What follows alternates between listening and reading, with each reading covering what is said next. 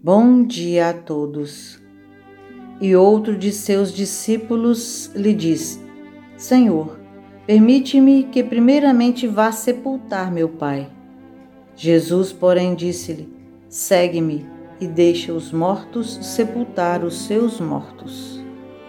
Jesus não recomendou ao aprendiz que deixasse cadáveres o cuidado de enterrar cadáveres, e sim conferisse mortos o cuidado de enterrar os seus mortos. Há, em verdade, grande diferença. O cadáver é carne sem vida, enquanto que um morto é alguém que se ausenta da vida. Há muita gente que perambula pelas sombras da morte sem morrer. Trânsfugas da evolução cerram-se entre paredes da própria mente, cristalizados no egoísmo ou na vaidade, negando-se a partilhar a experiência comum. Mergulham-se em sepulcros de ouro, de vício, de amargura e ilusão. Se vitimados pela tentação da riqueza, moram em túmulos de cifrões. Se derrotados pelos hábitos perniciosos, encarceram-se em grades de sombra. Se prostrados pelo desalento, dormem no pranto da bancarrota moral.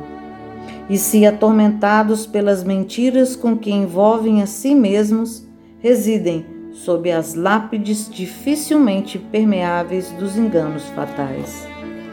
Aprende a participar da luta coletiva Sai cada dia de ti mesmo e busca sentir a dor do vizinho, a necessidade do próximo, as angústias de teu irmão e ajuda quanto possas.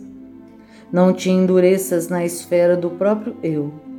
Desperta e vive com todos, por todos e para todos, porque ninguém respira tão somente para si. Em qualquer parte do universo, somos usufrutuários do esforço e do sacrifício de milhões de existências. Cedamos algo de nós mesmos em favor dos outros, pelo muito que os outros fazem por nós. Recordemos desse modo o ensinamento do Cristo: se encontrares algum cadáver, dá-lhe a bênção da sepultura, na relação de tuas obras de caridade.